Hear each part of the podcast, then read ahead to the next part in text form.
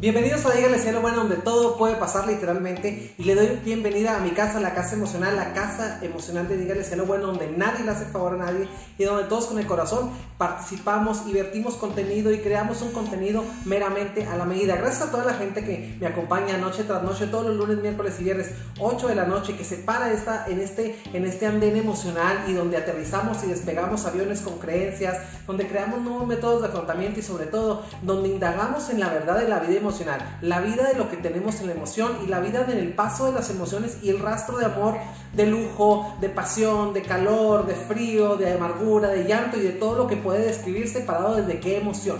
Gracias por estar aquí en esta noche siempre, gracias por estar aquí en mi programa de Dígale Cielo. Bueno, gracias por estar en estas transmisiones, gracias, gracias, gracias, siete veces gracias, infinitas gracias, hay que ser agradecidos. Y desde el parado, desde el sentimiento del amor que evoca el agradecimiento, quiero hacerles un, un reconocimiento, gracias por estar aquí siempre y gracias por no soltarme de la mano y por no soltarnos de la mano. Y en esta pequeña pero gran y fructífera comunidad emocional que ustedes y yo hacemos sin hacerle favor a nadie, donde no hay gente de segunda clase, siempre estar parados desde el amor, desde el amor de crecer, el amor de sanar y sobre todo el amor de ser mejores cada día. Bienvenidos a Dígale sea lo bueno, donde literalmente todo puede pasar. Bienvenida a toda la gente que se está conectando, Iván Ramírez, César Medina, Abel Guzmán y toda la gente bonita, Pati Torres, Marta Guijarro, gracias a toda la gente de los bachilleres que siempre nos echa la mano y nos sigue y que nos da abierta la apertura en su, en su casa emocional, la casa de los colegios de bachilleres de aquí en Chihuahua. Abel Guzmán, hermano, un abrazo para ti donde quiera que te encuentres, buenas noches, dice, a ver cuánto tiempo me toca escuchar, si más tarde veo la repetición, voy de viaje, saludos, saludos hermano, feliz viaje, viaja, viaja con tus emociones, viaja con tu historia de vida, viaja para desde el amor y sobre todo da la mejor impresión, la mejor que das para ti. Trata a la gente, a toda la tierra que llega con un respeto enorme, a toda la tierra que llegues, a la tierra que te reciba, sea agradecido y gracias por estar aquí en Dígale Cielo Bueno. Feliz viaje, nos vemos en la repetición. Gracias por estar aquí. Viviana Soto, linda noche, linda, noche también para ti, hermosa. Te mando un beso hasta donde quiera que te encuentres. El tema del día de hoy es un tema súper importante porque el tema del día de hoy nos evoca a estar en pareja.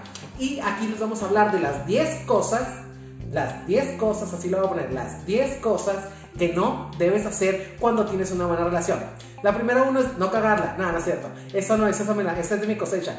Bienvenidos a Dígale sea lo bueno. Las 10 cosas que no debes hacer cuando estás, o los 10 ingredientes que no debes de poner en el guiso de la pareja. Los 10 ingredientes que no puedes debes de poner en el plato emocional de la pareja. Los 10 ingredientes que no debes de poner en ninguna relación, pero sin lugar a dudas, mucho menos en tu pareja.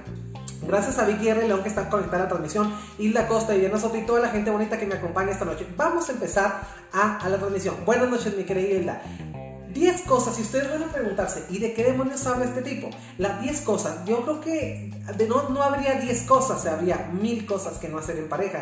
Y no me refiero de, de, hacer en conjunto, sino que hacer dentro de la pareja. Habría mil cosas que no, que no deberíamos de vertir para intoxicar la línea emocional de lo que es la pareja. Pero sin lugar a dudas, a veces como que perdemos el sentido de lo que es estar en pareja.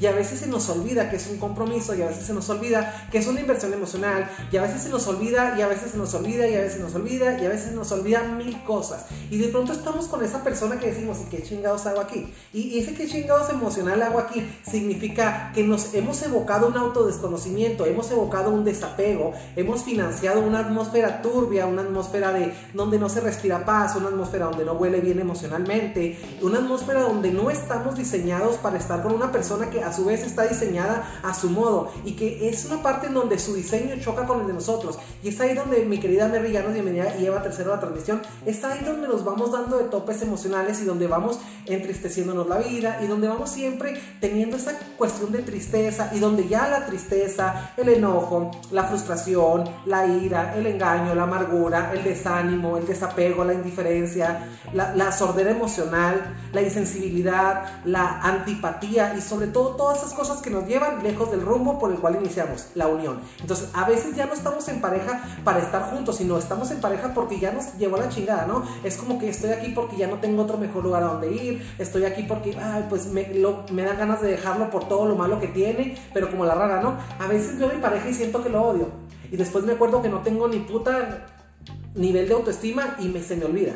Entonces, esa es la parte donde no hay que ser como la ranita, no hay que ser como los memes, no sé han visto esos memes de la ranita, que dice, ay, tengo tantas ganas de comprarme un carro nuevo, y después, pero después me acuerdo que tengo que trabajar, y mejor digo que no. Entonces, a veces, ¿cómo, cómo vamos a estar viviendo en esa disparidad, no? En esa disparidad que nos dice siempre, ¿qué rollo? O sea, ¿qué está pasando conmigo? ¿Qué está pasando contigo, mi querido hermano? Que lo padrón, un abrazo desde México hasta Perú, gracias hermano por estar en esta cita emocional. Un beso para Mary y también. Vamos a entrar de lleno al tema, ¿qué les parece? Y si tanto preámbulo les presento las 10 cosas que no debemos hacer para tener una buena pareja. Primero que nada, los secretos. Y esta cuestión está muy, muy, está muy satanizada. Y les voy a decir por qué. Porque de alguna manera hemos perdido el piso acerca de qué es lo secreto y qué es lo privado. De pronto creemos que, tenemos eh, cierta cierto derecho a tener secretos dentro de la pareja, cosa que no funciona así. Ahora, tenemos derecho a una cierta privacidad, sí, pero les voy a explicar la diferencia entre lo secreto y les voy a explicar la diferencia entre lo privado. ¿Qué es lo que secreto y lo privado? Primero que nada, lo secreto. Lo secreto es algo que sin lugar a dudas tú vives lejos del ojo emocional o afectivo y simplemente el ojo físico de tu, de tu, pareja, es decir, son cosas de las que ella no se entera que vives, pero que sin lugar a dudas cuando salen a la luz, ¡pum! Parten la pareja en dos. Se rompe la confianza, se rompe la armonía, se rompe esa, esa cantidad de querer estar, ese, ese convenio de exclusividad. Por ejemplo, un amante es secreto, es un secreto. Por ejemplo, que yo tenga una deuda puede ser mi privacidad pero siempre y cuando esa deuda no les chingue la vida a mi pareja. Porque si ya les chinga la vida a mi pareja, pues ya pasa de ser privado para ser secreto. Es decir, algo que cuando sale a la luz causa un dolor. ¿Qué piensan de esto que les estoy diciendo? Judy Ruiz está viendo, bienvenida. Carmina Lara también, gracias a toda la gente que está comunicando. Veo mucha gente nueva que se está comunicando tanto por inbox, por WhatsApp, por las redes sociales, por Instagram, por, por todo. Y me da muchísimo gusto que la gente valore este, este tipo de cuestiones, porque por lo regular nos quedamos a ver videos estúpidos de risa y nos quedamos a ver una audición de British Got Talent o, ese tipo de cuestiones donde es el mundo del espectáculo y todo, pero poco a veces nos quedamos a ver cosas que nos involucren en el mejor espectáculo, el espectáculo emocional. Y yo sé que no estar aquí no es fácil porque este video de una hora, pero yo creo que, ¿saben qué? Yo creo que lo valemos. Lo valen ustedes, por eso lo hago y lo valgo yo, por eso ustedes se quedan, sin hacerle favor a nadie. Entonces, la secrecía en contra de la privacidad. ¿Y cómo vamos, cómo, cómo el, secreto, el secreto viene siendo algo donde el respeto y el compromiso no cabe, porque por algo lo guardas, hay una premeditación, alevosía y ventaja de guardar esa información. Jessy Resendiz, un beso hermoso, un saludo para toda la gente de Acumuladores Omega y toda la gente que nos embellece en las casas con todos los arreglos que hacen ustedes ahí en el negocio de Tabla Roca. Gracias Jessy Resendiz por estar aquí en la transmisión. Ese respeto que no tiene cabida y esa, ese convenio de exclusividad que no tiene cabida vida para el formato de la pareja, porque a dudas yo creo que no deberíamos de tener secretos en pareja. Fíjense, curiosamente estamos hablando de una fusión y yo creo que cuando todos nos fusionamos, yo creo que llega un punto en que no hay un espacio emocional tangible, es decir, no, no, no, no tenemos un paralelismo, tenemos esto sería ir paralelo, la fusión sería esto, así, ¿sí? Entonces, ese secreto, como ese huequito que se ve aquí en medio de la luz, ese secreto así, que cuando nos damos cuenta, por más que presionamos en confianza, nunca lo podemos poner. Y esas son las personas que a veces tienen una doble vida. Tienen esta, Enrique se casa con Melissa y tienen aquí algo en, algo en medio, algo que hay, algo aquí, ¿no? Es algo aquí. Y juramos que vamos en pareja así, ¿no? Y estamos súper unidos y nos súper amamos y bla, bla, bla. Y de repente, ¡pum! Sale el marcador de medio, es decir, sale el hilo rojo sale esa cuestión que lastima o a Melissa o a Enrique, a César o Enrique, o a, Vicky, o a Olga, y a Jorge Daniel, y a Said, y a todo el mundo. esa cuestión que, que, duele cuando sale a luz. Esa es la diferencia. Ustedes quisieran saber cuál es la diferencia entre tener privacidad. Privacidad es ir al baño. Privacidad es ir al baño. Privacidad es decir, no, ahora no me voy a bañar. Eso no le importa a nadie, no afecta a nadie. ¿Sí? Este día no me bañé, mi pareja no sabe. Eso es una privacidad. Es decir, bueno, por un ejemplo, privacidad versus secreto. Supongamos que a mí me mandan a trabajar, me mandan a trabajar, no sé, a Colombia. Me mandan a trabajar a Colombia, ¿sabes qué, Enrique? Queremos que nos den unos cursos y que nos des unos cursos y que no sé qué, y yo voy. La privacidad de lo que César no va a saber es qué comí, si como, a menos de que llame, ¿no? O sea, qué comí, cómo era el hotel, si había una maceta que me gustó, si vi algo que me gustó y dije, wow, qué padre.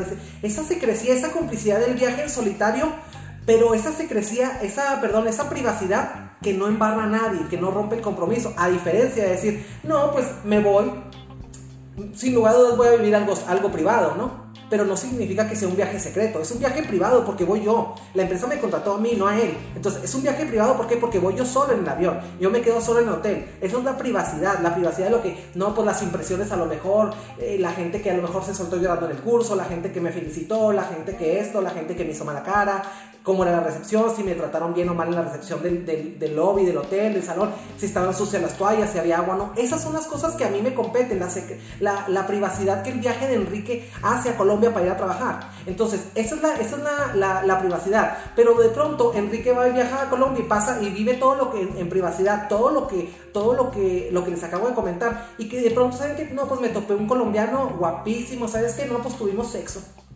Pero pues yo regreso y yo digo, bueno, pues César no se a dar cuenta. Entonces ahí es donde convierto mi viaje privado en un viaje privado secreto. Sí, porque ya hay una especie de cosa que ocasionaría un dolor si yo realmente cuento el relato de completamente y fielmente de cómo fue mi viaje. Espero que les haya quedado claro. Una cosa es privacidad y otra cosa es secreto. Ahora, otra cosa, ¿por qué nuestra pareja convierte a veces lo privado en secreto? Porque a veces él intuye o a veces podría pensar, claro, que también hay gente que si quiere pasar de listo haciendo uso de esta coartada y, dice, no, es que si se lo digo, no sé cómo, es que me vino a visitar un amigo que a lo mejor a él no le cae, pero no se lo digo porque si se lo digo se va a encabronar. Y es ahí donde dices tú, güey, o sea, ¿cómo te explico? Es que no le digo a lo mejor cómo conocí a X o Y persona porque a lo mejor si le digo se va a enojar.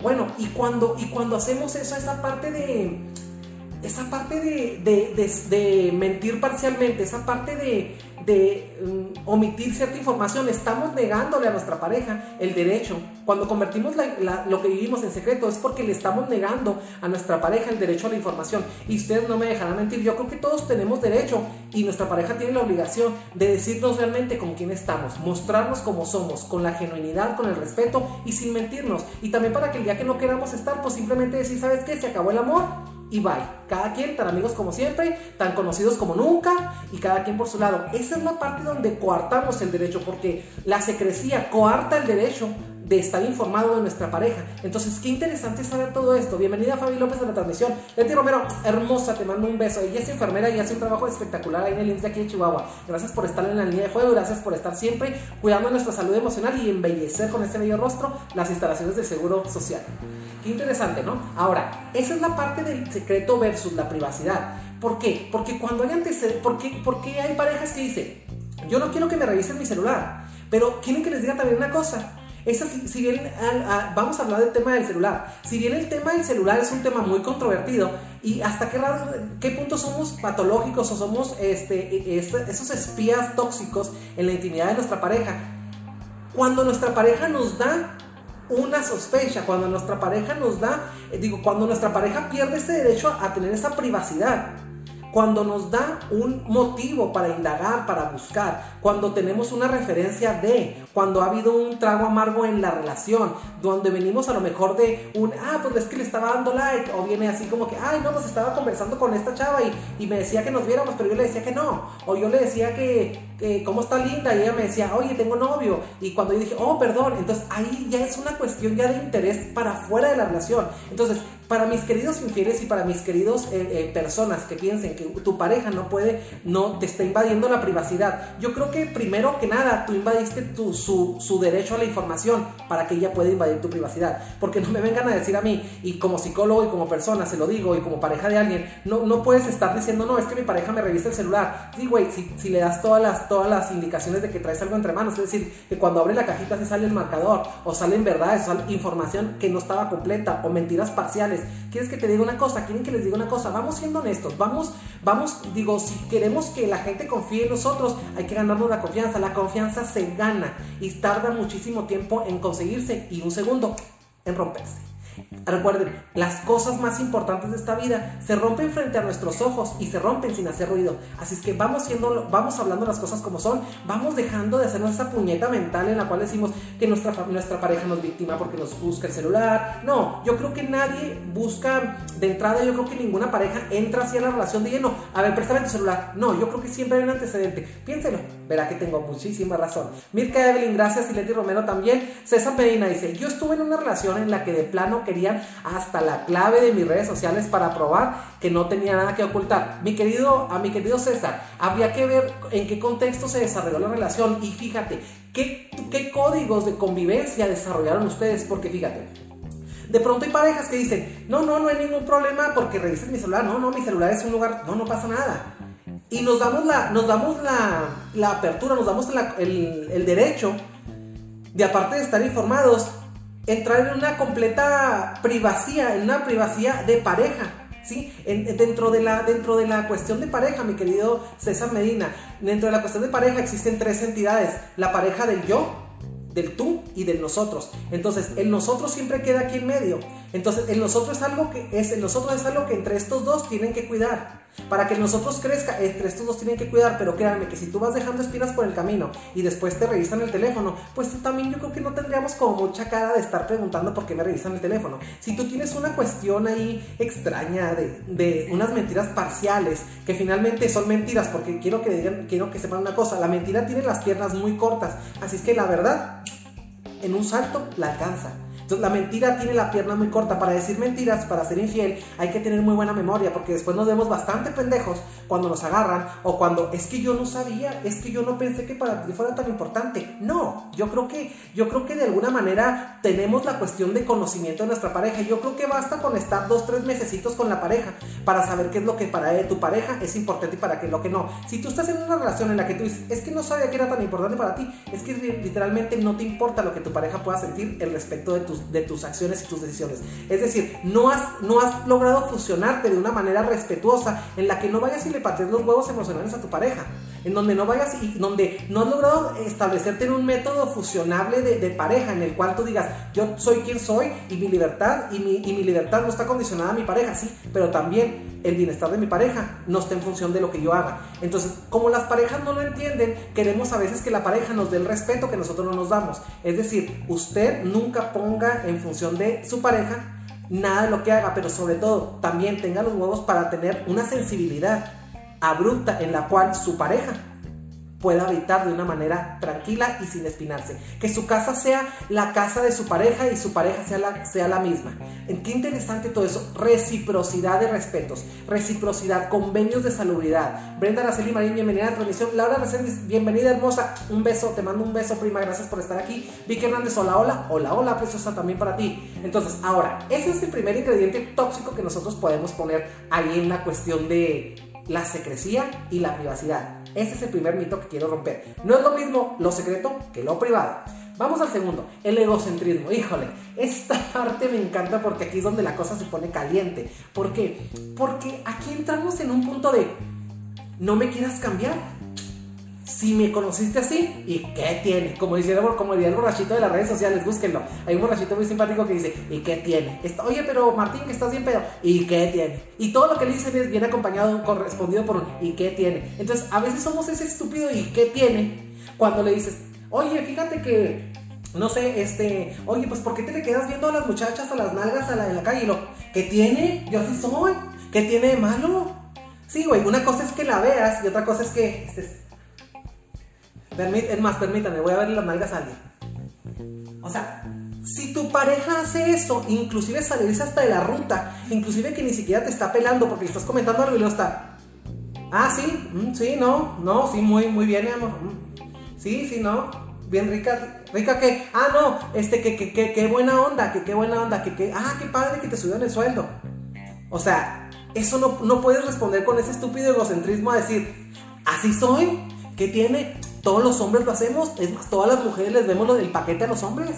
No, todas las. No, no. O sea, no, no, no, no demos respuestas estúpidas. O sea, la cuestión de estar aquí en este tipo de cápsulas es quitarnos la estupidez. Es decir, ¿cómo te puedes atrever a decir? O sea, es que todos los hombres lo hacen, güey. Y no porque todos los hombres lo hagan, este, significa que esté bien. O sea, una cosa es que sea normalizado y otra cosa es que esté bien. ¿Sí? Mi querido Kelo Padrón aquí nos está comentando, dice, dice, creo que los derechos de una pareja se van dando, tenemos que, tenemos que quedar claro si las claves de los celulares se pueden ver y si tienes un problema en un momento también, pero todo eso se negocia completamente. Ese es el punto del que estoy hablando, mi querido Kelo Padrón. Ese es el punto del que estoy hablando. Fíjate, aquí es donde el egocéntrico dice, mi libertad está por encima de mi pareja. Y ojo, no se equivoquen, tu libertad, cuando tú estás en pareja, tu libertad no está en función de tu pareja.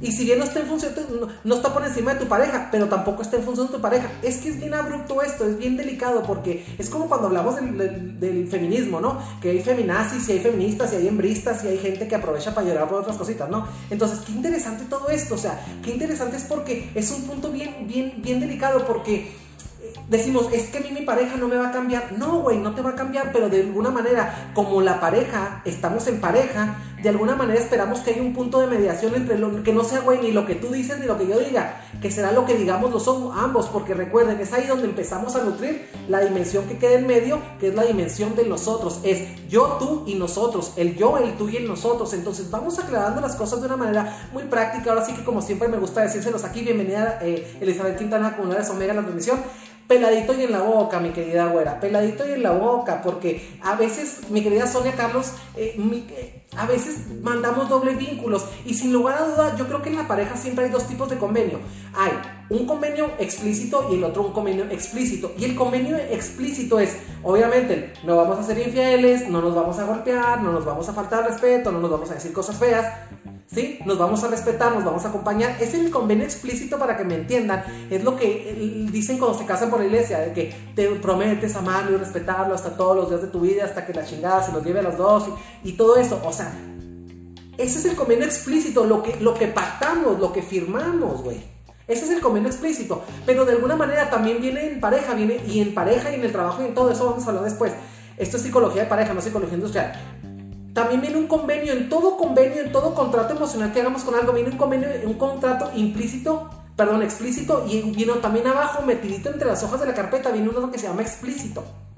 Y el explícito es que yo espero lo que yo espero por automático de ser tu pareja. Pues yo espero no tener que decirte que me des mi lugar. Yo espero no tener que decirte que cuando estoy enfermo me traes unas pastillas. O sea, yo espero que tú tengas la, la, paciencia, yo espero que tú tengas el tesón, yo espero que tú tengas la empatía de mis situaciones. O sea, no estás obligado a hacerlo, pero de alguna manera sí, porque en el convenio implícito, es decir, el que, el que no firmaste, pero que se supone que va por abajo del, del explícito del que sí firmaste, van acompañadas otro tipo de cosas. Es más, en un trabajo, para que vean que hasta en los laborales, sin lugar a dudas, las compañías nos contratan, suponiendo que me contratarán a mí en acumuladores Omega. Hola, amiga, un beso, mi querida Sonia Guadalupe Carlos Román. Este, qué interesante, o sea, imagínate que a mí me contratan en acumuladores Omega y mi trabajo es de 9 a 1 y de 3 a 7, ¿sí? Entonces, y los sábados a las 2 de la tarde. Y sin lugar a dudas, de pronto el sábado a la 1.40 llega el camión de las baterías de acá de Monterrey. Y el camión de baterías de acumuladores Omega viene con 3.000 baterías que no son nada pocos, yo se los digo, yo lo he visto y no es nada poco. Entonces, llega con 3.000 baterías, saca los acumuladores Omega, y yo digo, híjole, bueno, los ayudo 10 minutos, a las menos 2, híjole, suelto la batería y, ¿saben qué? Ojos que te vieron ir, jamás te verán volver. Adiós, nos vemos el Imagínense qué va a pasar ahí. O sea, sin lugar a dudas, el convenio explícito, yo firmé de 9 a 1 de lunes a viernes y de 9 a 2 de la tarde los sábados. Pero el convenio implícito, o sea, el que no firmé, pero el que la compañía espera, en donde está mi apoyo, mi empatía, mi respeto, mi solidaridad, se ve roto.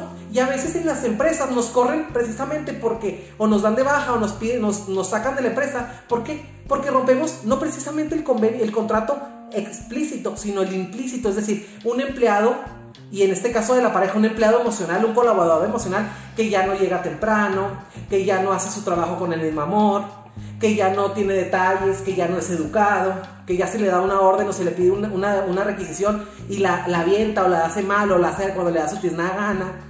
Ese empleado emocional que ya está jodido, ya está, tienes algo que en psicología industrial se llama burnout. Es decir, que ya está quemado y en pareja también el burnout existe. Cuando ya estamos yendo al límite, cuando ya estamos desgastados, cuando ya estamos hartos, cuando ya se nos olvidó el sentido de por qué estamos juntos y empezamos a sacar la peor versión de cada quien, misma que es fiel porque todo mundo tenemos bueno y malo. Sonia Guadalupe, gracias por estar aquí. Elizabeth Quintana, ¿quién más está comentando?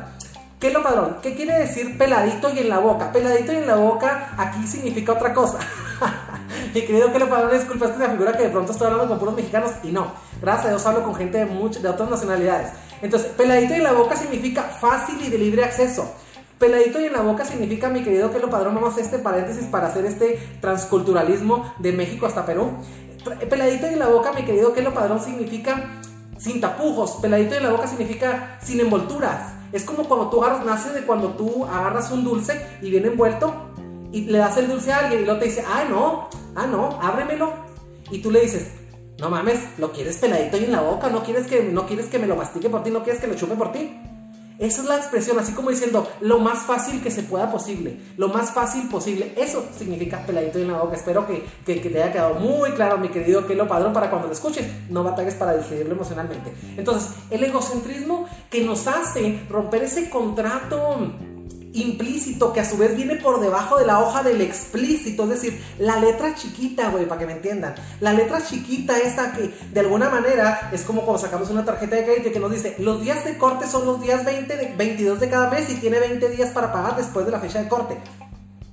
Y nosotros pensamos que sacamos la tarjeta de crédito y la andamos pasando por todos lados y allá cuando te acuerdas, este, la pagas. No, güey, o sea, la tarjeta, el banco espera que si te da una tarjeta, la confianza así contigo el convenio mercantil bancario de que si te da una tarjeta de crédito, es decir, te da una línea de crédito de su dinero para que tú te lo gastes en lo que tú quieras y que después se lo regreses con un interés, es decir, un convenio, ¿sí?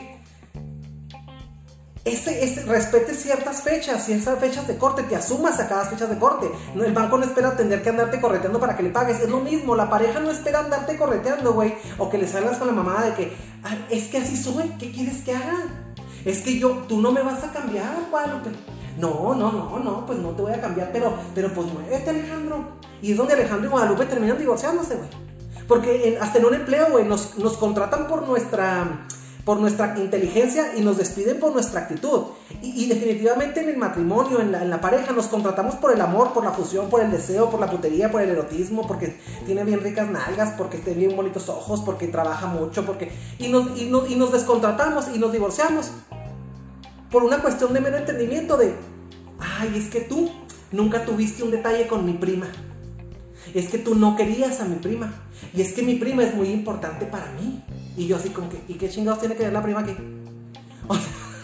O sea, ¿por qué metemos gente? ¿Por qué, por qué ponemos, por qué metemos tantos amantes aquí? Y el amante de una pareja puede ser el trabajo, el dinero, un familiar, la mamá chismosa, entrometida, el papá, el suero tóxico y chismoso, porque también hay papás tóxicos y sueros chismosos y tóxicos.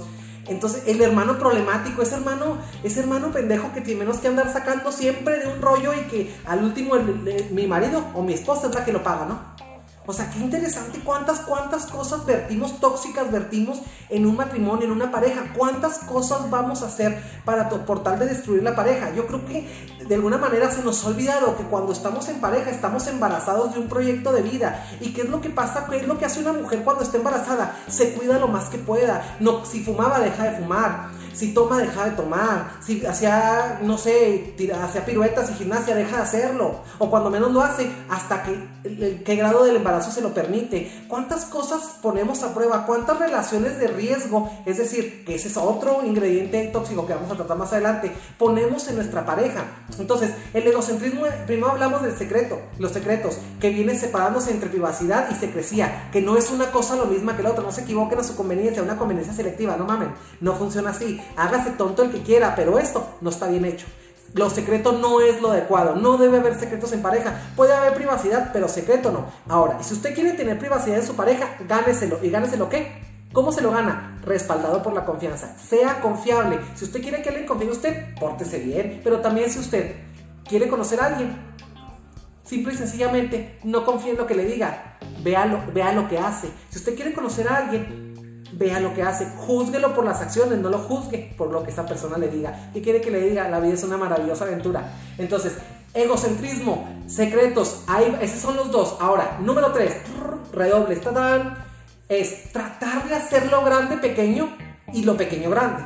Y van a decir de qué está hablando. Ahí les da. ¿Cómo hacemos lo grande pequeño y lo pequeño grande? Por ejemplo, cuando yo, por ejemplo, cometo una tontería, y me reclama, y una tontería es, no sé, dejo los zapatos tirados. Y de pronto mi pareja está y lo, mmm, y estos zapatos no van aquí. Claro que yo creo que ya pasaron mil veces que recogió los zapatos y a lo mejor está en justificación de reclamarme. Pero de alguna manera yo creo que no se nos debe olvidar que unos zapatos no son un motivo para gritarle a tu pareja. Porque unos zapatos no son motivos para perderle el respeto a tu pareja.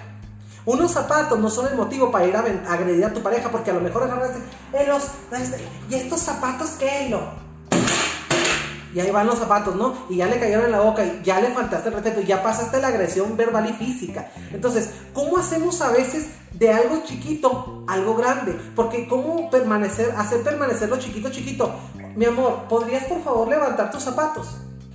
Y él debería salirse de su egoísmo que fue el paso del anterior, el anterior ingrediente tóxico, es decir, claro, mi amor, permíteme. Y lo, vienes y recoges después de recoger los zapatos y ya. Es decir, una cooperación, una colaboración en la cual los dos estemos en la misma inercia y que los dos no perdamos el sentido, pero obviamente pareciera que les estoy hablando desde la tierra de Narnia. Eso van a decir, y no ocurre. Pues es que no ocurre no porque no se pueda, güey, sino porque la mayoría de la gente le vale madre, le vale 3 kilos de pepino. Entonces, ¿eso qué, qué significa 3 kilos de pepino? Mi querido Kelo Padrón, significa que le vale madre. O sea, es decir, nada. O sea, no tiene nada importante, no tiene nada relevante, no tiene nada de sentido, o sea, no le importa, no causa un interés. Entonces, qué interesante todo eso, o sea, cómo establecemos nexos tan tóxicos cuando hacemos también lo grande, chiquito, es decir, oye, ¿por qué te le quedas viendo las nalgas a, la fulana o al fulano ese? Ay, mija, estaba bien bonito el pantalón, o sea, no, no, no, no, no, no te preocupes, o sea, no, no, no, no pasa nada, no es que me la quiera coger. Y tú dices, ¿es una falta de respeto grande? Sí lo es, completamente, porque hay miradas, tú sabes perfectamente cuando alguien, tu pareja está mirando a alguien porque porque le gusta el carro que trae, o porque entre que ve el carro y ve a la mona o al mono que trae adentro. Pero de alguna manera tú conoces las miradas lascivas, y las miradas lascivas son las miradas del deseo. Entonces, que se haga el pendejo que quiera, pero realmente uno nos damos cuenta, es como cuando alguien nos da un abrazo, ¿no? Te da un abrazo, y tú sabes cuando te da un abrazo muy cariñoso y se te corruca así, que se te pega así, para sentirte fraternalmente, pero también sabes cuando te abraza así con todo el bulto, ¿no? Cuando se te pega de arriba y se te pega de abajo. Entonces, vamos dejando de hacernos pendejos y vamos, vamos dejando de salir de ese egocentrismo que nos impide funcionar, nos vamos dejando de, de tenernos tantos pretextos, de tener tantas mentiras y vamos dejando de, de, perder la claridad por la cual estamos en pareja. Definitivamente la pareja como ese embarazo emocional que, que de donde se espera que ese proyecto fabuloso de vida, esa amplificación de, la, de las relaciones, esa amplificación del dinero también, esa amplificación de los bienes materiales, emocionales, del aprendizaje, ese transcurso culturalismo, por ejemplo, como el que tenemos aquí, que lo, y, que lo Padrón y yo, o sea, o Cristina Harris y yo, donde son de otro país, pero nos podemos entender por un lenguaje ameno, un lenguaje que nos hace crecer. Ese, tipo de noviazgo emocional como el que ustedes y yo tenemos aquí en Dígale lo Bueno todos los lunes, miércoles y viernes a las 8 de la noche, es un noviazgo que teníamos que tener con nuestra pareja también. Ese punto de reflexión, porque recuerden que nadie que no haya reflexionado previamente acerca de algo no va a llegar a, no va a, llegar a, ejercer un cambio acerca de ese respecto. Entonces, vamos hablando las cosas como son. Qué interesante. Bienvenido, mi querido Romeo Ballinas, bienvenido de, hasta un abrazo y un beso hasta allá, hasta Chiapas, mi querido Romeo Ballinas, gracias por la, la confianza en mi labor. Entonces, tratar de hacer pequeño lo grande y hacer de grande lo pequeño es sin lugar a dudas un ingrediente súper tóxico. No sé, eh, si tu pareja ya te dijo que le causa molestia, ¿para qué lo haces? O cuando menos no lo hagas frente a tu pareja. A lo mejor esa sería una cuestión de tu privacidad, de que ves a alguien que si te gustan las boobies grandes o que te gustan las nalgas grandes o los bultos grandes, no sé, o sea, a todos hemos visto a alguien en la calle que nos agrade, que en algo que nos salta a la mejor está cabrón, o sea, no, qué guapo, qué guapa, qué bonita, qué bonito. O sea, pero sin lugar a dudas es parte de tu privacidad. Claro que una cosa de la privacidad sería verlo y decir, ah, qué bueno está, qué bueno está, y ya la secrecía sería ir a cogérselo, ¿no? Entonces, vamos, si se fijan cómo vamos redundando entre los ingredientes tóxicos de lo que viene siendo una mala relación, por eso, estos son los 10 ingredientes tóxicos que no debemos de vertir en una buena relación. Entonces, vamos a darle. Entonces, tratar de ser grande lo chico y chico lo grande es una estupidez. Esa parte de, de no ser empáticos con la pareja, ¿qué tanta disposición tenemos? O sea, ¿qué tanta no sé, cómo nos convertimos a veces en un detector de, imperfecciones de nuestra pareja, si no, ti, ti, ti, ti, le empezamos a ver a nuestra pareja todo, todo, todo, todo lo malo. Porque empezamos a hacer, todo lo chiquito lo empezamos a hacer grande, grande, grande, grande, grande, hasta que nos convencemos, no, este güey no vale madre, con permiso. Y esa es la parte donde todo el mundo quiere pegar la estampida. Pero habría que preguntarse también qué tan perfectos somos nosotros y agarrarse los huevos emocionales, como siempre les digo, a quien sea lo bueno, y vernos como una claridad absoluta. Es decir, aceptar que nosotros también tenemos una, una parte tóxica, una parte eh, eh, recesiva, una parte de no, que nos invita, que invita a cualquier persona a no quedarse.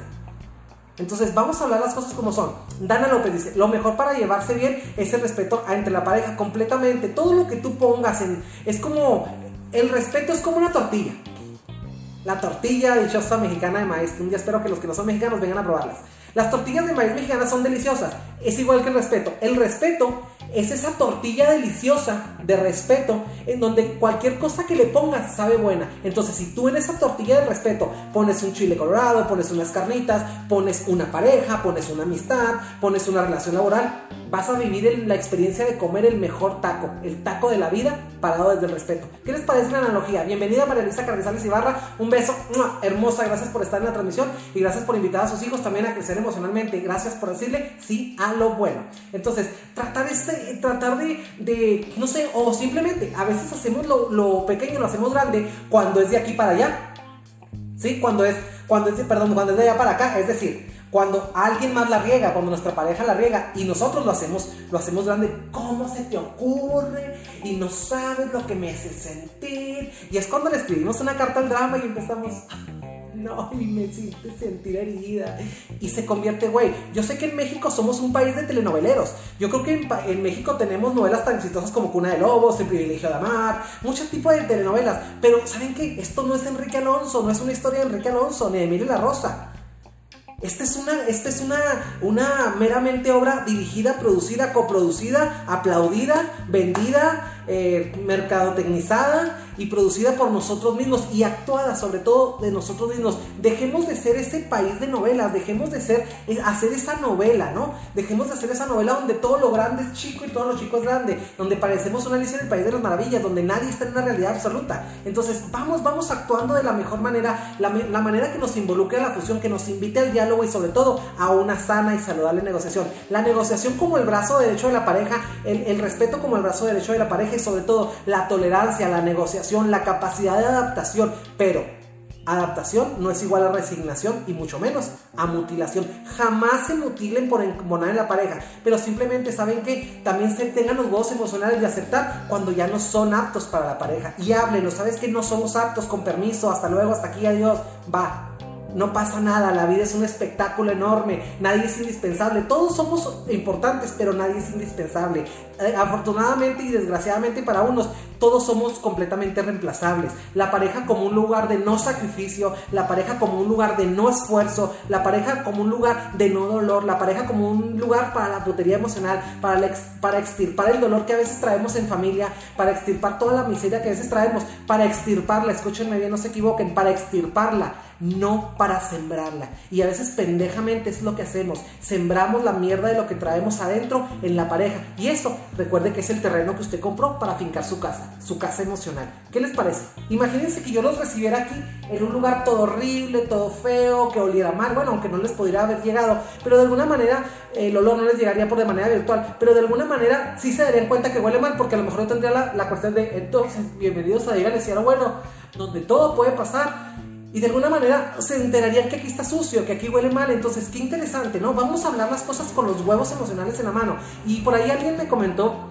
en uno de los videos me decía, es que dice muchas majaderías. Yo creo que no digo majaderías, lo que pasa es que yo creo que a los hipócritas les asustan las cosas directas. Entonces, aquí más bien sería un caso, sería un caso donde repelemos la hipocresía y donde hablamos las cosas como son, tanto las suyas como las mías. Y a ustedes les consta, porque cuando ustedes me han comentado aquí cosas suyas, yo las he tratado de una manera muy dura, pero también cuando yo hablo de cosas de mi vida personal, yo soy el mismo, es decir, tengo congruencia, no soy grosero, soy directo. Al que le guste, que se quede y el que no, hay muchas más cosas que ver en la red ¿Qué quiere que le diga? La vida es un espectáculo de la alegría. Entonces, tenemos la razón o somos felices. Otro tóxico elemento de lo que viene siendo la relación. A veces, en la pareja preferimos, fíjense, fíjense muy bien. Tenemos tres dimensiones. La dimensión del yo, el tú y el nosotros. ¿Sí? Ya se los había explicado en el punto número dos. que era el egocentrismo. Entonces, a veces hay personas que siempre quieren tener la razón y a veces en pareja preferimos ganar, tener, la razón, ¿sí? Pero perder en pareja, es decir, yo, yo tengo la razón, es decir, tú tiraste el vaso, ¿no? Tiras el vaso. Yo estoy aquí en la mesa, estamos comiendo, tú dejas, tú pones un vaso ahí, tú lo, tú, yo lo, yo lo tiro y se rompe. Entonces en ese momento yo digo, ay, es que tú lo pusiste, güey, lo rompiste. Es que yo lo rompí porque tú lo pusiste ahí. Y realmente la razón sí, sí tiene, sí, de, hecho tiene toda la razón. Pero es una explicación pendeja y les voy a decir por qué es una explicación pendeja. Porque de alguna manera, si tu pareja deja el vaso ahí, tú tienes que tener también el cuidado de no tumbar el vaso. Pero es la parte donde queremos a huevo hacer, a huevo significa fuerzas, forzarlo, mi querido Kelo Padrón. A huevo queremos, eh, no sé, queremos hacer culpable a nuestra pareja de las cosas en las que la cagamos. Queremos hacer culpable a nuestra pareja de las cosas que nos faltan en la vida, de lo que no nos dieron nuestros papás, de lo que no nos dieron nuestros amigos, de lo que no nos dieron. Aquí se habla parejo de aquí para allá y de allá para acá. Agarre cada quien la parte que le corresponda. Y una vez que la agarre, analícela, desbarátala, cómasela, dijérala y después practíquela, vívala. Viva el, espectáculo de lo que es sanar emocionalmente. Hable, ponga en palabras todo lo que sienta. No seamos ese cobarde emocional que se queda con ese dolor y con esa, esa frase de decir, no, no, es que, no, pues es que no, no, no, no, no, no puedo, es que no, yo no puedo decirlo, no puedo ni pensarlo. Deje de ser hipócrita con usted mismo. Llámele las cosas por su nombre y sobre todo, sea intenso, sea intenso. Póngase intenso en la vida. La vida es intensa, pero ¿sabe qué? La vida también es un espectáculo hermoso. La vida es el espectáculo de lo que usted quiera poner en ese escenario, que es la línea del tiempo. No se equivoque. Bienvenida ya Pacheco a la transmisión. Leti Romero. Así es, Enrique. Excelente tema, como siempre. Te mando un beso, mi querida y tres veces heroica. Leti Romero. Gracias por estar aquí en la transmisión de Dígale lo bueno. Y gracias a la gente nueva que se está conectando. Ya, ya Pacheco y toda la gente bonita que se conecta. Aquí estoy extrañando a la gente de Omaha, Nebraska, de San Marcos, Guatemala, la gente de Chile, Evelyn. Ah, ¿Dónde está Cristina Harris? Where are you going? ¿Dónde estás, Cristina Harris? No te veo, te extrañamos. Entonces, qué interesante. ¿Queremos tener la razón o queremos ser felices? Y, no sé, es el tuyo y nosotros, es el ganamos o perdemos en relación. Porque también yo puedo ganar al decir que, pues en efecto, tú pusiste el vaso y yo lo tiré. Si yo me niego, parado desde el egocentrismo, parado desde la negación, desde el pretexto, yo digo, bueno, en efecto, tú pusiste el vaso, el pendejo eres tú.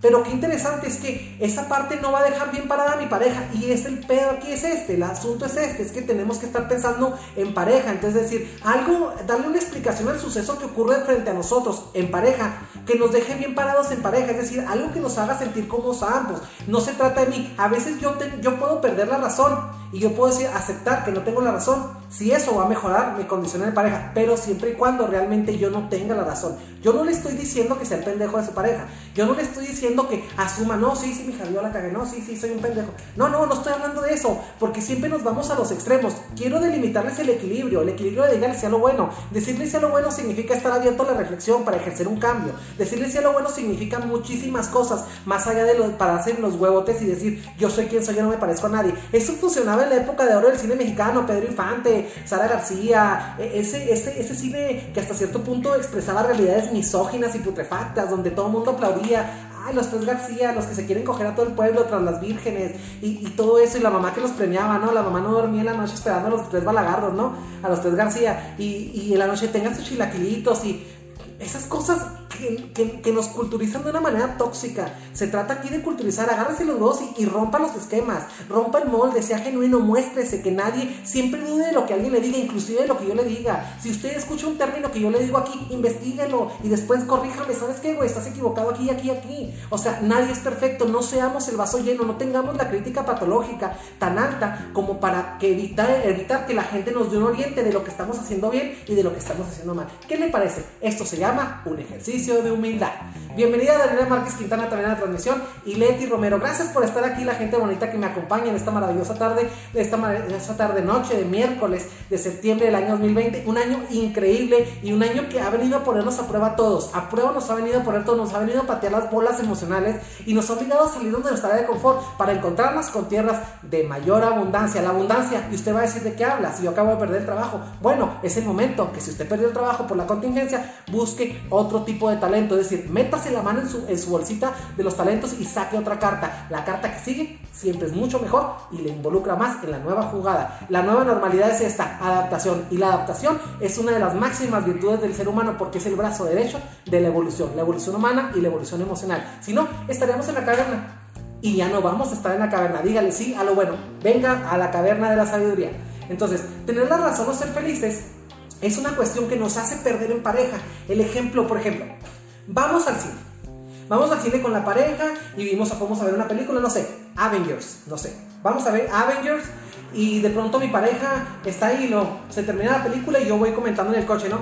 ¡Wow! No manches, Capitán América, que qué padre, y la rock, la mole, y qué padre, y esto, y me encantó el color, me encantó la película, el retrato, me encantó la banda sonora, la música, y mi pareja se me queda viendo con cara, Claro, pero pues tú que como tú no sabes ni madre de pues para ti cualquier peliculilla es, es excelente. era una porquería. No, no, pero es que mira, que quién sabe qué. Y tú estás ahuevado a decirle que la película, hacerlo entender y a borrar su versión de lo que él vio. Es decir, lo quieres hacer dudar con sus ojos dudar, con, dudar de, lo que vio con sus ojos y lo que él apreció como un juicio de valor que era una excelente película. Entonces, estás ahuevado, ahuevado, ahuevado, ahuevado. Entonces, ¿qué es lo que ocurre? Forzando que a huevo acepte tu versión para descalificar la propia, es decir, que tu versión sea la que quede en pareja. Y es ahí donde laceramos a la pareja, y es decir, donde ahí decidimos tener la razón o estar bien en pareja. Yo sería, no, pues esto, a, mi, a mi ver se me hizo muy padre.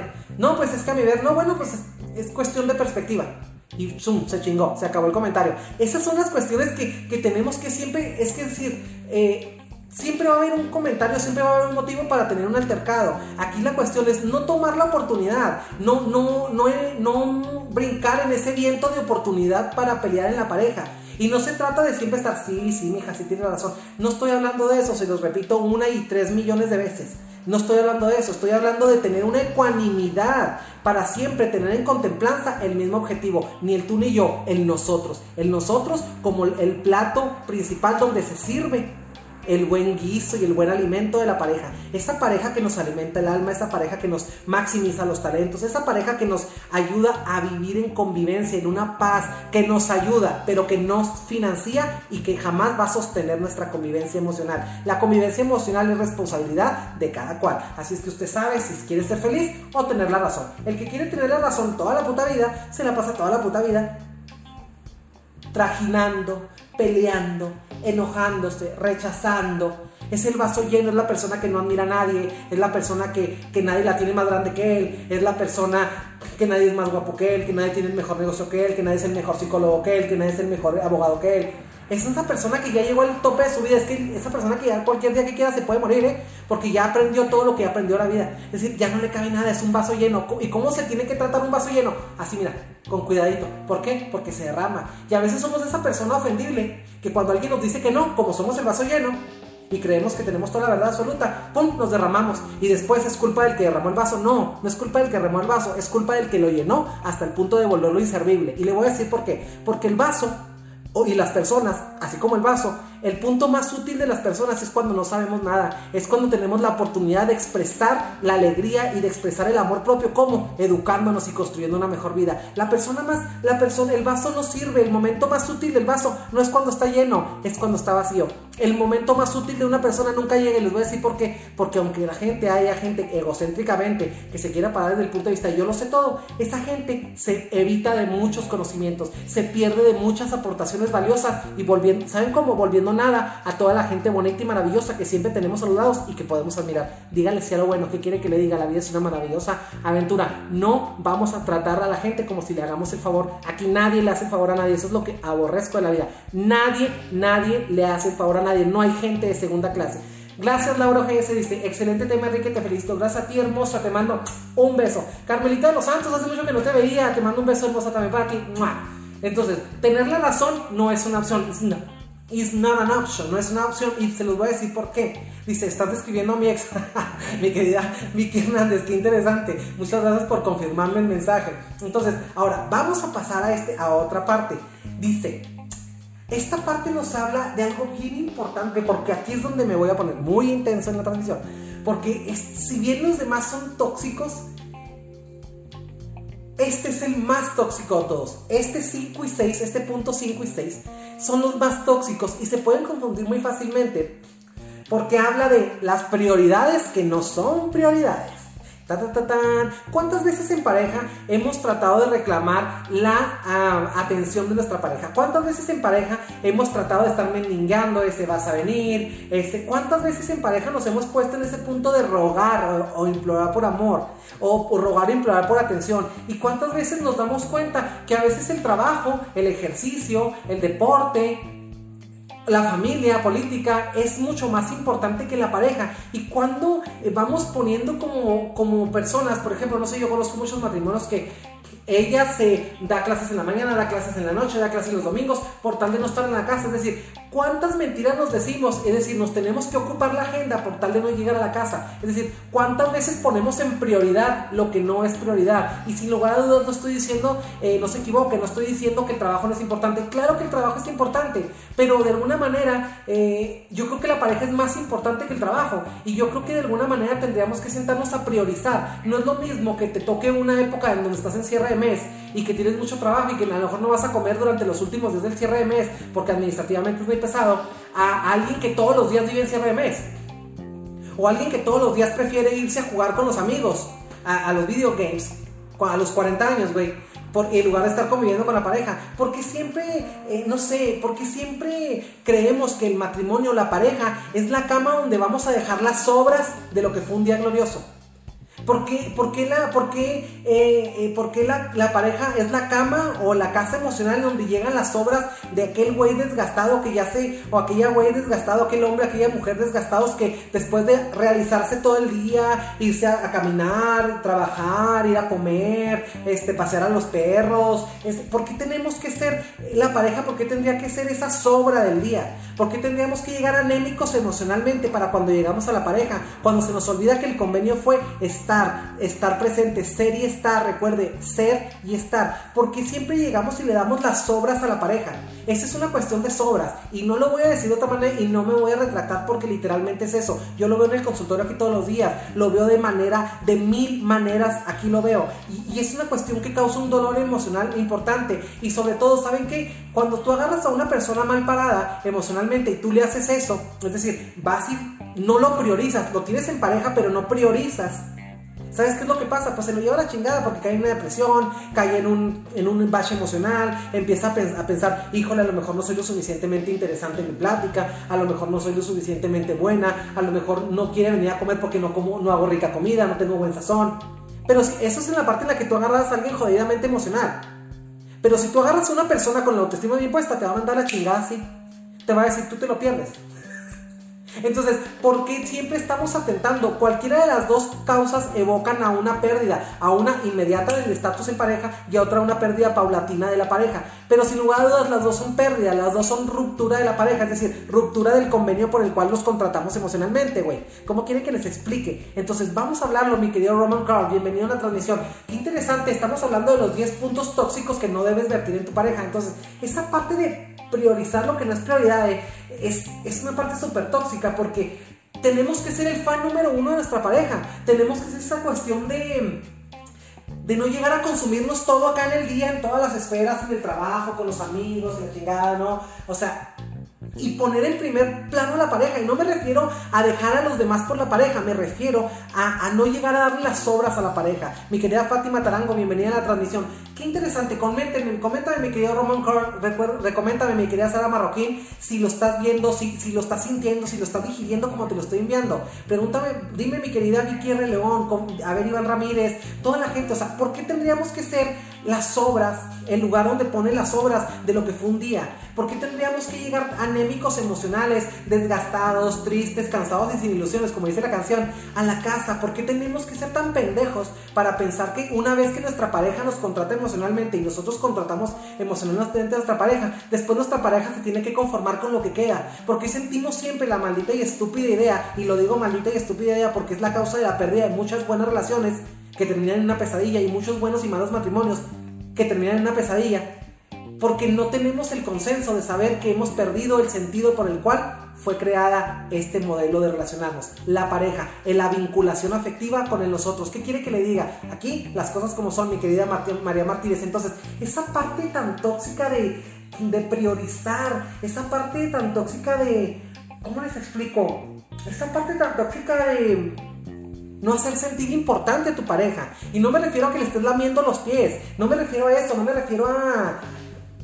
Me refiero a que conviertes a todo. Conviertes todo en urgente. Y a veces dejamos lo importante por lo urgente. ¿Cómo funciona esto? ¿Cuál es la diferencia entre lo urgente y lo importante?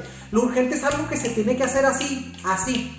Independientemente si sea importante o no. Y lo importante, es importante tanto si es urgente o es despacio. Un trabajo, por ejemplo, la tesis para titularnos, cuando yo me gradué en la Escuela Libre de Psicología de aquí del PAC de Chihuahua, nos dieron chance de hacer algo, un documento muy importante porque si no haces una tesis de te Entonces, era un documento súper extenso, pero también nos dieron seis semestres para hacerlo. Había una materia que se llama seminario de tesis, entonces hagan de cuenta que la tesis nos la repartían en, en seis partes, cada, cada parte en un semestre. Y había gente que le valía tres kilos de pepino, ¿eh?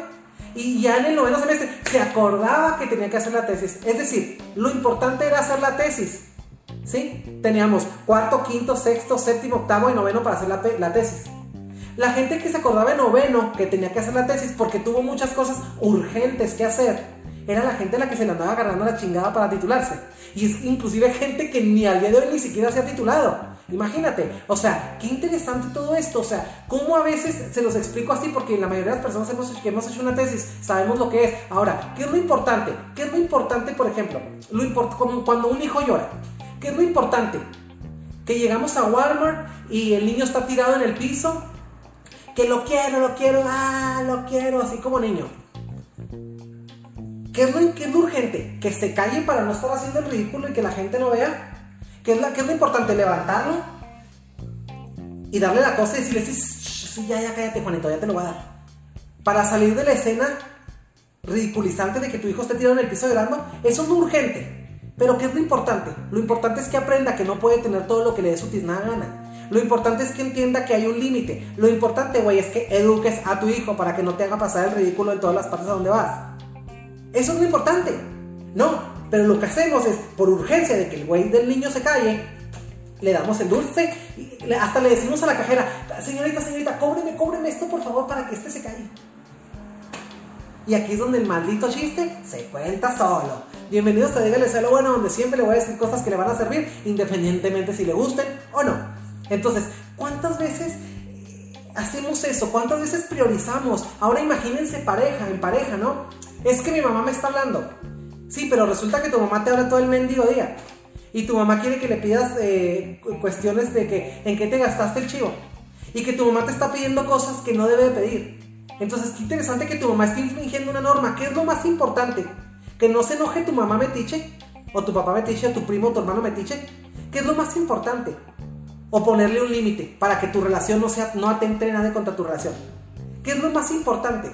Roman Carl dice, ahora veo más claro por qué quiero seguir soltero y dejar de aceptar sobras. Completamente, mi querido Carl Roman. Si usted, usted es el que le pone el precio aquí a la cosa, mi rey. Si usted, si no se completan, que se queden con el antojo. Pero sobras y remates y ofertas, no estamos en clearance, no estamos en liquidación, güey. ¿Cómo te explico? Las personas no están en liquidación, las personas no pasan de moda, las personas simplemente se quieren o, no o se dejan de querer punto. Pero no pasamos de moda. Lo que para una persona es poco, para otro es mucho.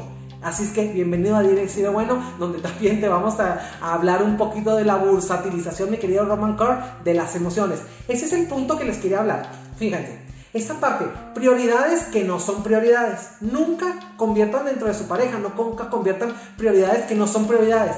Ahí va la otra, que es muy, muy parecida. Felicidad que no es felicidad.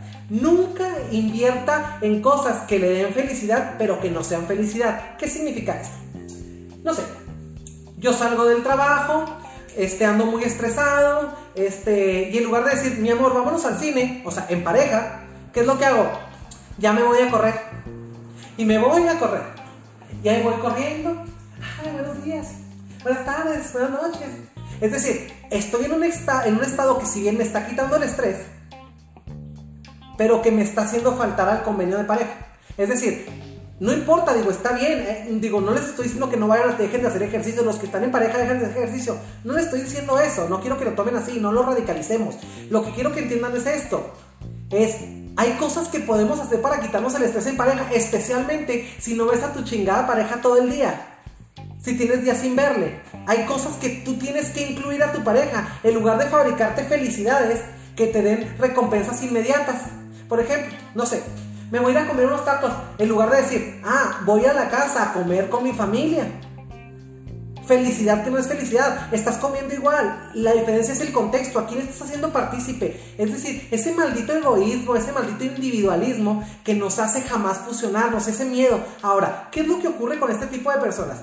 Estos tipos de personas, ¿por qué actúan así? Primero que nada, porque tienen una historia familiar en donde hubo ciertos códigos que no eran adecuados y que los aprendieron. Otra, en su, en su relajada y en su este, a veces eh, accidentada vida emocional, hubo cuestiones en las que una vez que se fusionaron, les dieron en la madre, es decir, abatieron con todo lo que tenían. Entonces, por consiguiente, se quedan como, como, esta, este, como ese erizo emocional que en cuanto lo quieres abrazar, ¡pum! se voltea y saca las espinas para que te pinches la mano. Dejemos de ser ese erizo increíble, ese erizo, ese erizo anti-amor, ese erizo antifusión. Dejemos de hacer todo eso. Dice, eh, Ortega dice, amigo, andas, andas filoso y escupiendo pura verdad. Te admiro, te admiro siempre, gracias hermosa. Entonces, vamos a hablar las cosas como son, no que ande filoso. No es que filoso, lo que pasa es que la verdad es así. Yo creo que la verdad es como una cuestión de, de, madurez emocional, güey. Yo soy una, cuestión, mi querida Yasmín, de clarificar, cabrón, ¿quieres o no quieres? No me hagas perder el tiempo, güey. No me hagas perder algo que no voy a recuperar nunca. El tiempo. A veces por estar eh, tratando de ganar, eh, por ejemplo, en un trabajo, a veces por estar tratando de ganar plata, nos quedamos mil horas extras y nos volvemos workaholics, o sea, adictos al trabajo. Y por ganar plata, o sea, dinero, perdemos oro, o sea, tiempo. Y en las relaciones a veces también estamos así. Por, por no estar solos, perdemos oro. ¿Y a causa de qué? ¿Y a cambio de qué nos quedamos? A cambio de miserias, a cambio de, no puedo, a cambio de, de, cosas, de que de alguien que está priorizando por encima de ti, alguien que dice que su libertad está por encima de ti, alguien que te dice que, ay, ni te fijes, ni pasa nada, no hagas una novela, no, no exageres. Y de exageración a exageración vamos cayendo en un punto de hartazgo en el cual de pronto te preguntan, oye, ¿y qué tienes? Y es cuando ya después te quieres comunicar y es cuando ya vas por otra vereda. Cuando la pareja ya va por el, no va por el central del carril, sino que ya se bajó. Y si bien va paralelamente, no es el diseño de la pareja. El diseño de la pareja sí no en el mismo carril, pero sí en el mismo sentido, en el sentido central. Yo, centralmente, la pareja y en el otro lateral, tú. Yo, tú, yo, nosotros y tú. Esa partida así funciona. Nora de García dice, para unas personas somos poco, pero para otras somos mucho. A ver, me está comentando. Completamente cierto. Mira, yo en lo personal, a mí en lo personal me ha pasado. No sé, cuando yo estaba, yo me acuerdo mucho cuando yo vivía en la casa con mis papás, yo soy adoptado. Y, y, yo me acuerdo que mi papá siempre me decía, eres bien pendejo, no sabes hacer esto, eres un idiota, y para todo, y para todo era así, así, y todo era, vaya, no había felicidad que alcanzar.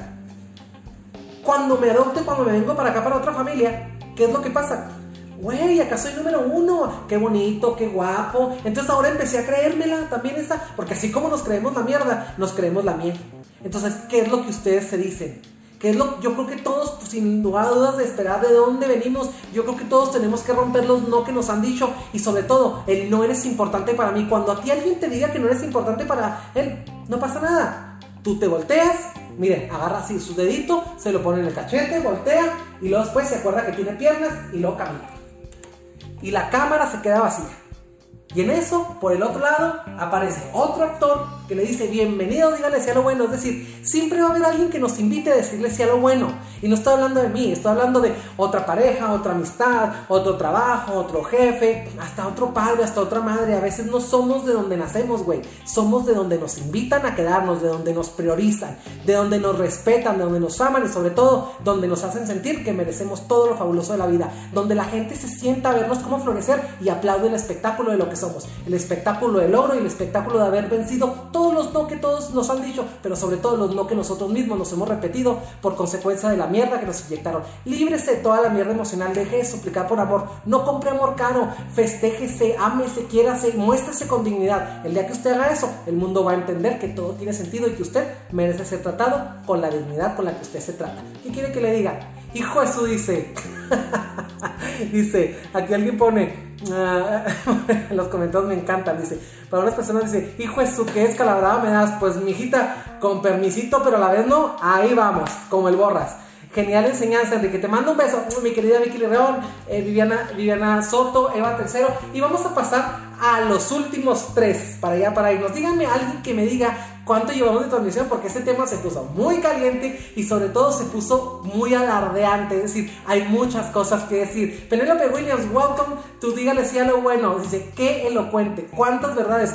Lo siento, mi reina. La verdad es una, la verdad no se mutila para embonar en la mentira de nadie. No hay nadie más susceptible a caer en una mentira más que aquel que quiere creer con todo su ser que la mentira sea cierta. No hay nadie más propenso a vivir en una mentira más que el que quiere que esa mentira sea cierta. Métaselo en la cabeza. No somos, la pareja no es una cama donde usted vaya y eche los restos de lo que fue un día productivo. La pareja es una cama donde usted vaya y vacíe todas las cuestiones que usted logró en el mundo, donde usted se fusiona, donde usted se comparte, donde usted reposa, donde usted convive, usted crea una nueva dimensión, la dimensión de nosotros. Si usted no sabe hacer una dimensión de nosotros, si usted no, no se siente en nosotros en pareja, lárguese, por favor. Vaga su vida individual, no hay problema, nadie es indispensable. todos somos importantes, pero nadie es indispensable, se los repito, todos, todos somos reemplazables dígale sí a lo bueno. Penelope Williams, gracias por estar aquí en la transmisión. Y vamos también a otro que me encanta mucho. El número 8, el punto número 8 es 9.15, pero tú síguele. Nos faltan todavía. Ven, denme 5 minutos más y acabamos esto. Gracias, hermosa. Te mando un beso. Laura GS, un beso. Excusas y más excusas. Híjole. Y este me encanta. Y les voy a decir por qué me encanta. Porque, porque es, una, es una cosa entre que da risa y da coraje. Porque de pronto es, somos muy defensivos y lo aprendemos desde niños, no sé, estamos jugando y ¡pum! se quiebra un vidrio. Todo sale la madre de los niños, ¿no? Y llegan las mamás, ¿qué pasó? Y lo, no, no sé. Es lo mismo. Digo, en un niño se ve bien. Y es el momento de reprender a ese niño, decirle, venga para acá. Y reprenderlo no significa golpearlo, sino reprenderlo emocionalmente y hacerlo sentir que se tiene que hacer responsable de aquí en delante de sus, de sus decisiones y de, y de todos sus actos. Y decirle, deja de ser un niño. Pero a veces cuando somos grandes y nos topamos con una pareja, que pretexto, no, es que yo te fui infiel porque tú no me hacías bien el sexo oral. Es que te querías que hiciera, estábamos mal y yo le hablé a ella y yo, o a él y yo, es que me quedé callado porque tú estabas muy enojado. Esos son puros pinches pretextos de niño. Entonces, vamos a hacer una cosa, vamos definiéndonos, porque de pronto somos muy niños, somos muy niños para evadir la responsabilidad y somos muy adultos para pistear y para coger y para querer ir de compras y para tener tarjetas de crédito y queremos conseguirnos una pareja siendo niños. ¿Y cómo les explico una cosa? A veces terminamos siendo el papá o la mamá de nuestra pareja y eso no está chido. ¿Qué significa chido, mi querido lo Padrón? Óptimo, padre, rendidor, elocuente. No está chido, no está chido. Entonces, vamos a hablar las cosas como son. Ya Pacheco dice, no te vayas, llegué poco tarde, jaja, toda una boca llena de mucha razón. Te quiero, amigo. Hermosa mi Yasmin, te mando un beso. Un beso y un abrazo para toda la gente bonita de Farmacias de Similares México que hacen un trabajo increíble también. Yo trabajé mucho tiempo en las farmacias de Similares y créanme que es una de las épocas laborales más bonitas que recuerdo. Entonces, gracias a la gente de Farmacias Similares por ser lo mismo, pero más barato. Entonces, qué interesante. Ahora, esa parte donde estamos siempre como negando la responsabilidad, esa parte donde dice eh, evito la responsabilidad. Yo no soy culpable. Los demás sí, pero yo no. Esa parte que me dice, ¿cómo les digo a mis amigos que no? O sea, y cuando prefieres quedar mal con tu pareja. Y es que, ¿cómo querías, cómo querías que me viera mandilón, Alejandra? Pues claramente que dijeron, vamos, por, vamos con unas putas. Y yo dije, no, pues vamos. ¿Cómo querías que mi hombría se viera en entredicho? Ese es un pretexto, güey. Tú querías ir con las putas. O sea, no, no, no querías llegar a la casa. O sea, el problema es este. O sea, ¿cuántos, por qué embarramos a los amigos? Y por qué, no, no, no voy, no, no. Ahí vengo, yo no quiero ir, pero mira, ¿cómo lo voy a dejar ir solo? O sea, esa es la parte que yo quiero que nos hagamos responsables. O sea, no sé, o sea, no te conté porque es que como no te caen bien mis amistades, este, pues no, para que no te enojaras. ¿Cuántas mamadas de esas hemos escuchado? ¿Cuántos pretextos, excusas y más excusas? O sea, usted no mete excusas en su relación. Ahí va, el número 9, el número 8, las relaciones peligrosas. Ah, y aquí es donde todo el mundo piensa que yo voy a empezar a hablar de las, las puterías y la amante. No, no, no, no, no, no, no, no. Silencio en sala. Vamos a hablar de las cosas que son. Las relaciones peligrosas son personas que rompen la armonía de tu pareja. Personas que rompen el contexto saludable en el que se tiene que desenvolver tu pareja. Personas que no les da gusto que tú te lleves bien con tu pareja. Incluye amigas metiches, amigos chismosos, amigos que andaban contigo en la putería y que ya no, como ya no andas con ellos en la putería, pues ya no les da gusto que andes con tu pareja. Incluye a marido, a ex parejas celosas, incluye a la mamá metiche, a la suegra tóxica, a la cuñada arbitrariamente metiche, a esa que, que esa que, que nadie le pregunta pero te opina, ¿sí? Incluye a mil cosas, incluye a la gente que te dice, ¿sabes qué? La gente que te intenta hablar mal de tu pareja. Incluye a la gente que te dice, pues yo que tú no dejaba, no lo tomaba tan en serio. ¿eh? Yo que tú no dejaba nada, no dejaba a todos nosotros por una pareja. No puede, no, no estamos hablando de eso. Si el pinche consejo fuera parado desde el amor, desde el amor de la amistad sincera, güey, lo tomaríamos como fuera. Pero el hecho es que aquí este consejo es más vivoreo que consejo. Es como entre dejar esto por aquí y me lentamente, ¿no? Una granada, ¿no? Y lo, ¡pum! Truena. Al que le va a tronar es a pareja, güey. Entonces, qué importante no meter relaciones de riesgo conexiones de riesgo en tu pareja. ¿Cómo se identifica alguien que es una relación de riesgo en tu pareja? Simplemente alguien que trata de agredir a tu pareja en lo emocional, en lo físico, en lo verbal, en los detalles. Alguien que llega contigo y te saluda a ti, ¿cómo estás, Enrique? Pero no saluda a tu pareja. Esa persona que, que no le da gusto, digo, yo personalmente se los he comentado. Cuando yo empecé a tener pareja, yo no había tenido novio jamás.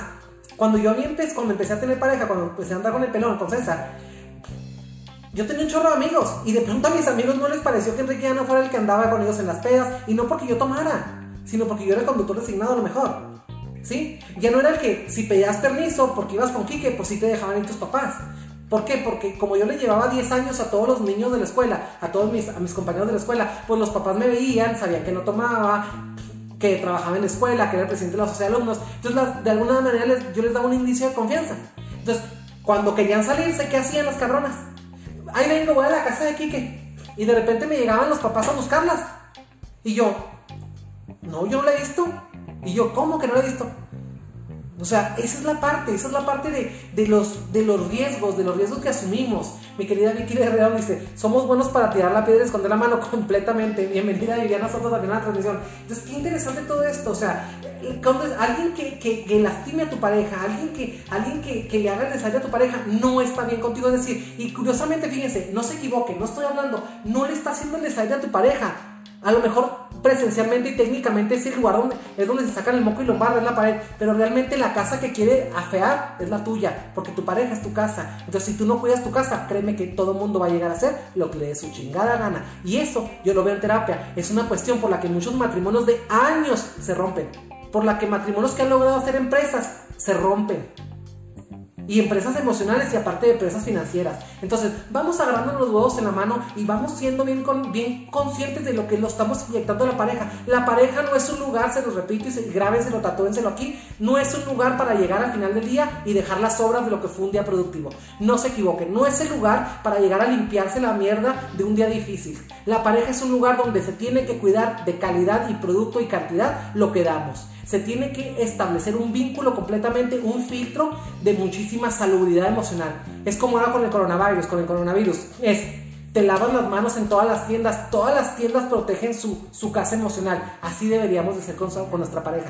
Deberíamos de pedirle a todo el mundo que se lavara la boca, los oídos, los ojos y las manos y la boca antes de hablar de nuestra pareja. Deberíamos de ser el primer fan de nuestra pareja. ¿Qué quiere que le diga? La, la vida es una inmensa maravilla y la vida es un espectáculo. El espectáculo de la pareja, el espectáculo de la individualidad, cero apegos tóxicos, pero sobre todo mucho amor y mucho respeto, mucha empatía y sobre todo mucho amor. Ahora, no hacer nada el último, ya para terminar, no hacer nada cuando tenemos que hacer. Cuando a alguien le falta el respeto a nuestra pareja, quedarnos callados. Por tal de no alterar una paz. Yo creo que en cuanto a alguien afecta a tu pareja, ya alteró tu paz. Lo que pase a tu pareja, te pasa a ti. Eso se llama pareja, eso se llama nosotros. Y si no hay nosotros, si no hay empatía, lárguense por favor. Déjenos en paz la vida y háganse la vida como quieran. Que tu pareja no sea el espacio donde tú tienes que reclamar que tu pareja es la piedra entre tú y lo que sueñas. Esto fue las 10 cosas que no debes hacer en pareja. ¿Qué quiere que le diga? La vida es una maravillosa aventura. Espero que les haya servido. Gracias de todo corazón por estar escuchando a este loco psicólogo que noche con noche, lunes, miércoles y viernes, trata de hacerles un rato menos y un rato saludable, salud emocional, salud para todos, amor para todos, abundancia. Jamás interrumpa el ciclo de la abundancia y sobre todo jamás se mienta acerca de lo que es. Si usted ya no quiere estar en pareja con alguien, dígaselo tarde o temprano, dolerá mucho, dolerá poco, más vale una colorada que mil descoloridas. Dígale lo bueno, donde todo, todo es una maravilla. Gracias por el favor de su preferencia virtual, gracias por entrar a mi casa, que es su casa, la casa de Dígale lo bueno, y juntos cosechar tantos éxitos emocionales. Gracias por el favor, gracias, gracias, gracias. Y como empecé con esta transmisión, me despido, enormes gracias, gracias para todos. Un beso, bendiciones.